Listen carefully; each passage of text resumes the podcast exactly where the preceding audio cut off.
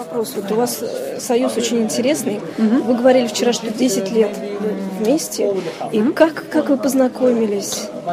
Что это была за ситуация? Как вы включились вот в работу тренера? То есть насколько вам это нравится? Вы, наверное, тоже уже практически тренер, да? То есть ну, не просто же переводчик. ведущая, можно так сказать, да, да. На самом деле, как, уже, когда уже начали? получается. Ну, вообще мы познакомились в 2004 году. Я по, по образованию учитель английского языка, но я после института работала совсем немного, и э, после этого начала работать в бутике дорогой одежды. И туда пришел Майкл. Перед тем, как он приехал в город Барнаул проводить семинар, это было в Барнауле, я оттуда, приехал проводить большой семинар, и пришел купить рубашку в этот магазин, поскольку я была единственным англоговорящим человеком. Там я пошла с ним общаться, и мы познакомились там. А после этого мои руководители отправляли меня на обучение к Майклу, там мы еще больше познакомились. Вот. И вот таким вот образом у нас завязались отношения. Вот, это уже, да. Как пришла идея работать вместе? Идея пришла практически сразу же, потому что уже даже на том семинаре, который, на котором я была участницей, там были моменты, когда я немножечко переводила, потому что если переводчиков рядышком не было, то у меня появлялась возможность переводить. И Майкл обратил внимание, что я достаточно неплохо это делаю. Но основной момент э, относительно работы, он все-таки появился уже после. То есть после того, как мы уже решили, что мы в первую очередь муж и жена, а потом уже я стала работать с Майклом. И в первую очередь моя работа заключалась не в переводе. Я работала как можно сказать, коммуникатор Майкла, потому что я общалась с, э, с организаторами. Наша же работа, она как заключается? Согласовать очень многие вещи, многие темы, письма, телефонные звонки и так далее, и так далее. То есть вот это то, чем я занималась вначале, до того момента, пока мы не приехали в Красноярск, не было переводчика, я стала переводчиком. We started to speak a little bit. Майкл, да, можем сначала yeah. начать. Вот у вас в резюме написано, что у вас 30-летний опыт so продаж. Что вы продавали и что вам больше всего нравилось продавать, что легче всего шло? То есть на чем у вас опыт вот этот вот появился, укрепился? Много что продавал действительно, потому что а, мне больше 60 лет на сегодняшний день, поэтому опыт действительно очень богатый. Это были продажи от двери к двери, это были телефонные продажи, это продажа меховых изделий была, это продажа бриллиантов была. Пожалуй, наверное, самое захватывающее интересное это была продажа бриллиантов. Потому что я их в Италии продавал и в Лондоне. И продавал я их ювелирам, людям, которые изготавливали свои ювелирные изделия. У меня был бизнес вместе с моим партнером, а, итальянцем. И вот э, ну, с итальянцами очень интересно работать было, да. А, ну вот у вас есть награда «Лучший продавец 90-х». So you have the Когда вы ее получили, за что? Расскажите, Во-первых, это преувеличение, это не есть правда. На самом деле у меня нет такой награды, но кто-то когда-то этот uh, слух запустил. в интернет, и по интернету это распространилось. На самом деле ситуация была так. Я работал в одной компании, и эта компания устроила соревнование между своими продавцами. Это было в 1990 году, и я стал э, победителем этого соревнования этой одной компании. И кто-то сказал, что лучший продавец 90-х, еще и мира. И вот это-то как uh, раз а, причина, почему обучение в области продаж очень важно. Потому что многие продавцы не знают, как продавать, говоря правду. Они начинают преувеличивать. Они чувствуют, что нужно преувеличить для того, чтобы заключить контракт. И это та причина, почему людям нужно просто больше ходить на семинары и учиться тому, как это делать правильно, потому что иначе нет доверия друг к другу. Потому что это ну, откровенная ложь. А когда вы стали бизнес-тренером, uh, что вас к этому привело? became business trainer and what brought you to this? Yeah, no. По правде сказать, я начал много лет назад Это было в Дании. Я занимался продажами от двери к двери. И компания а, у компании были лидеры команд, и вот лидер команды получал бесплатный автомобиль от компании. И я очень хотел, чтобы мне дали автомобиль от компании, поскольку у меня была машина, но она была старая, а тут давали новую машину от компании. Но мне необходимо было самому, во-первых, продать достаточное количество, чтобы меня поставили лидером команды. Uh, и а, у меня было три человека в команде в подчинении. И вот они вместе со мной уже ездили в этой машине, но я должен их был обучать, чтобы они продавали хорошо. Вот, то есть вот так вот я начал вообще заниматься тренерской деятельностью. Ну вот почему на пути к успеху так важно проходить какие-то тренинги? Why on the way to success is very important to do some kind of trainings? Yeah, it's like in sports. Но это то же самое, что в спорте. You can have a person Потому что uh, у человека может быть какой-то природный талант, но необходимо этот талант раскрыть в нем. So и только посредством обучения мы становимся все более и более талантливыми. Like Потому что если взять такого фигуриста, как Плющенко, у него был какой-то природный талант с детства, но он не был чемпионом мира сразу же. Только посредством долгих лет тренировок он стал этим чемпионом мира. То же самое и в области продаж, там принцип точно такой же, потому что в продажах мы общаемся с людьми, мы хотим оказать влияние на людей, мы хотим, чтобы клиенты чувствовали себя хорошо. И это требует очень много обучения.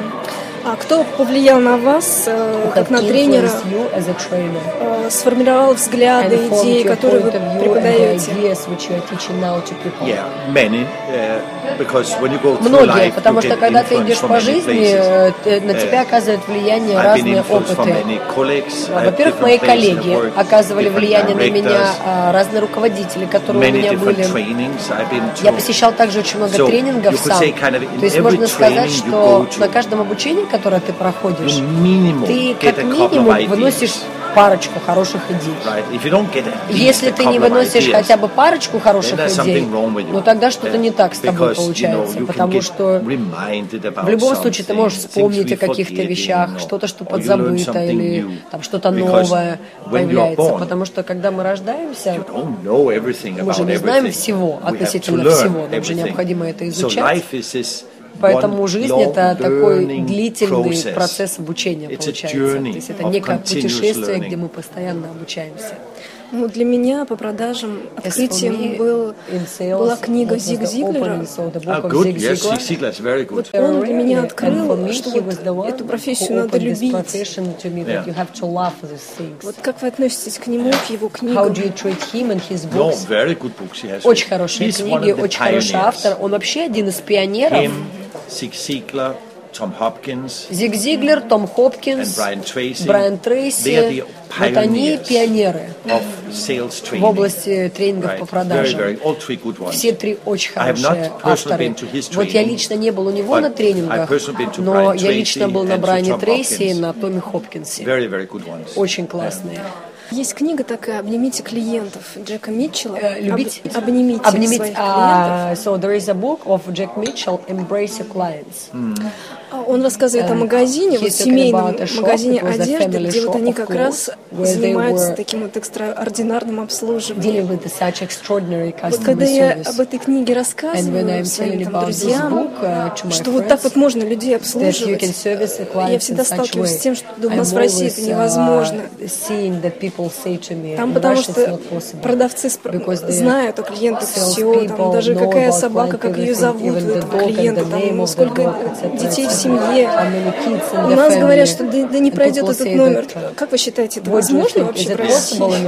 Uh, Во-первых, Russia, of course, has its own history. У России, конечно, есть своя история. Because it had so long time the Soviet Union, был длительный период Советский Союз, где ну, не было идеи клиент-ориентированности, то есть не было маркетинга в то время, не было продаж на самом деле, поэтому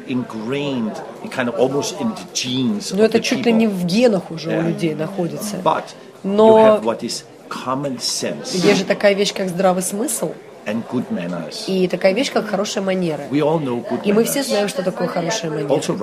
Россияне также, они это знают. И мы знаем большое количество отличных россиян, которые просто приятные люди. И у них действительно от сердца идет то, что они делают. Но мы также знаем и достаточно грубых россиян, которые могут очень неприятными людьми быть и думать только о самих себе в первую очередь. То есть немножечко быть похожими на акул. Но. Их по всему миру можно встретить. Мы их в Америке видим, мы их в? Европе видим.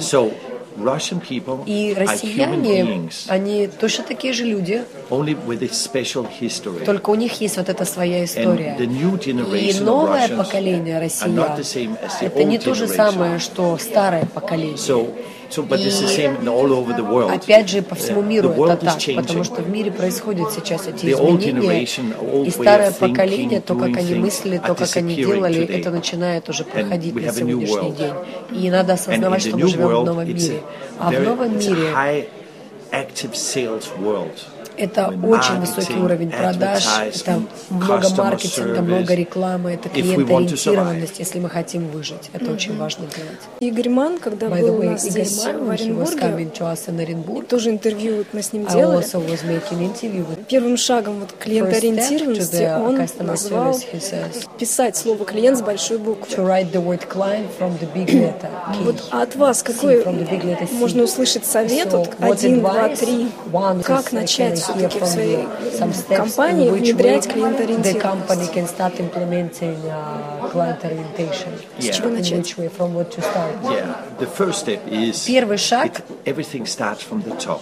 все начинается, во-первых, сверху, И это проблема. В некоторых компаниях именно это проблема, потому что некоторые руководители, они не считают, что они должны задавать пример. И мы говорим о том, что существует два типа руководителей. Существуют лидеры и существуют боссы. И лидеры – это те, кто задают пример для своей команды. И люди просто повторяют за ними. А боссы, они ведут себя "Don't do по-другому, они говорят, не делайте то, что делаю я. I say." Делайте только то, что я is сказал вам делать. Это самый первый совет, совет для любой компании, для руководителей посещать обучение самим, самим учиться, читать книги, для того, чтобы образовываться и начинать понимать какие-то вещи. А второй момент это то, что очень важно проводить регулярное обучение в компании. Uh, Обучение, обучение, обучение должно быть. То же самое, что занятие фитнесом, только это фитнес для нашего разума, для нашего сознания. И третье, очень важно читать Just книги на эту тему. Очень важно читать книги по этой теме. Если мы занимаемся продажами, нужно читать книги по продажам постоянно. Если мы являемся предпринимателем, необходимо книги по бизнесу читать постоянно. Потому что книги это пища для нашего разума, это питание, подпитка. И вот э, ну, что мы помещаем в наши разумы If каждый день, то 2 и происходит. Если мы смотрим Дом 2 What do you постоянно, то чем мы подпитываем наши разумы, тут все понятно. То есть это то, что является ключевым фактором. Teaching Вот sales. вопрос, наверное, маркетинга я скорее It's сейчас задам. marketing, Вот, of как вы marketing относитесь к такому описанию клиента? How- Допустим, мужчины For example, 25-35 лет, Men 25, 35 средний высокий достаток, so like, э, uh, две машины в семье. like То есть вот cars in the family, Как вы like считаете, an вот описание income. клиента вот такое, оно как-то помогает вообще компании выстраивать свои коммуникации? uh, to Или надо uh, как-то по-другому or it немножечко все-таки клиента для себя bit, определять? Different to evaluate who are your clients, like to Yeah. see who are your Of course, uh, there's certain markets Конечно, существуют определенные рынки для нашей продукции, для наших услуг. Если, например, вы продаете автомобили Ferrari, то есть определенный тип людей, которые будут покупать Ferrari. Поэтому вам необходимо а, найти Uh, этих людей, для этого достаточно узко посмотреть. И если это, если же вы продаете автомобили Toyota, то рынок будет гораздо шире, you количество людей купят этот автомобиль. То есть можно составить. Некий профиль, своего клиента. Но иногда можно удивляться тому, что рынок же тоже постоянно меняется. И люди постоянно меняются. Потому что когда я приехал в Россию в 97 году, а, у меня был компьютер Apple в то время. И люди считали меня сумасшедшим. Ты зачем пользуешься Apple? Это же глупо. Он же вообще не работает с Windows. Ты же ну, не можешь с другими людьми нормально общаться по нему. А сейчас очень многие люди пользуются Apple компьютерами Apple и так далее. Поэтому люди могут меняться, рынки меняются. Поэтому очень важно всегда смотреть и опросы проводить и понимать, кто наш клиент. А вообще, может ли бизнес успешно развиваться без понимания клиентов, без того, как твой продукт удовлетворяет их потребности? It can, yes. Uh, but then you have more passive selling, Может, в том случае, если это пассивный бизнес, бизнес и пассивная продажа. So you could have a product, То есть any у вас может быть продукт, любой продукт, и вы его прорекламировали, а у нас есть то-то, то-то, то-то, и те, кому это интересно, они приходят и покупают. Но в этом случае упустить можно очень много возможностей. Потому что тут, получается, клиенты делают этот выбор. А вот если это более консультативный подход к ведению бизнеса, где мы сами идем и где мы сами смотрим, вот кому мы можем помочь нашей продукции, а кто получит пользу от этого. И вы активно начинаете общаться с ними, вступаете в общение, обсуждаете потребности, обсуждаете, каким образом вот наш продукт подходит под их потребности. Это более активный бизнес. И вот это то, чему мы обучаем людей на наших семинарах. И мы верим в то, что сегодня нам необходимо быть более активными. В старые времена, когда э, было больше времена дефицита, можно было позволить себе пассивный бизнес, потому что люди все равно покупали у нас. Uh, Но большинство из нас. У нас нет сейчас уже больше дефицитной ситуации, у нас жесткая конкуренция. Но если конкуренция отсутствует, то можно поздравить такую компанию, получать от этого удовольствие до тех пор, пока длится эта ситуация. Вы не ожидайте, что она всю жизнь будет длиться. Потому что через пару лет рынок может уже совершенно поменяться. Ну, с 97 -го года изменилась ли все-таки в России ситуация с Совершенно изменилась, конечно, да. Россия это вообще новый мир. Uh, И когда я приехал сюда в 97 году, это был, конечно, конец 90-х уже, поэтому, может быть, я не застал ну, такого экстрима, который был в начале 90-х годов. Но я слышал много чего на эту тему и захватил сам чуть-чуть этого всего. Но в тот период времени Россия все равно была еще такой очень советской. А, то есть это и по рекламе можно было увидеть, и по телевидению. И когда я приехал из Европы, ну, мне даже как-то даже прикольно было смотреть, потому что так старомодно какие-то вещи выглядели. Такое ощущение, что вот у нас это было 50 лет назад, ну, у нас он имеет в виду в Европе, да? Вот. Uh, Но сегодня это не так. Когда я, например, смотрю на Россию сегодня, очень многие компании поддерживают очень высокие стандарты. То есть очень хорошие вещи не каждая компания, конечно. То есть есть компании, которые ну, медленно, медленно движутся вперед. Но многие российские компании, они уже прошли достаточно большой путь. И в России есть очень много хороших предпринимателей, очень креативных людей, которые такие мощные личности, такие большие люди. Что бы вы пожелали нашим оренбургским предпринимателям, с чего начать перестать терять клиентов? Несколько последних слов завершающих. Yeah, no, of course, Абсолютно самое важное, это важнее, чем что бы то ни было. Вот одна вещь, которая будет самым большим шансом на успех для вас, это посещать каждый семинар Майкла Бенга. Это шутка была. Now, uh, of course, Конечно, очень важно читать книги, очень важно читать деловую литературу постоянно, мотивационные книги. Очень важно черпать энергию постоянно, чтобы появлялись какие-то идеи постоянно. Как дедушка Ленин нам завещал учиться, учиться, еще раз учиться. И это действительно очень мощная фраза. Вот сама концепция того, что нужно постоянно обучаться, это очень важно. Но нам необходимо изучать какие-то вещи, которые нам пригождаются. Поэтому важно изучать бизнес, изучать людей, изучать область продаж, изучать клиент-ориентированность. То есть посмотреть, что может стать нашими конкурентными преимуществами, когда речь идет о наших конкурентах. Если многие а, компании продают похожую продукцию, то вы не можете самой продукцией отличаться, потому что этого нет. Но тогда это только человеческая связь, которая связана с продажами, связана с клиент-ориентированностью, потому что вот тут-то мы как раз можем отличаться. И мы верим в то, что наш самый первый приоритет – это делать все возможное для того, чтобы клиенты были очень-очень довольны. И если вот это наша миссия становится, то, что у нас довольные клиенты, мы никогда не ошибемся. Мы всегда будем успешными, если мы стремимся к этому, потому что это то, что люди ценят. Спасибо вам большое. Thank you very much to you. No, no, thank you to you too. Да, спасибо вам огромное. You're very good. Вы большая молодец, You- you know many интересные вопросы, знаете много чего. Not everybody knows.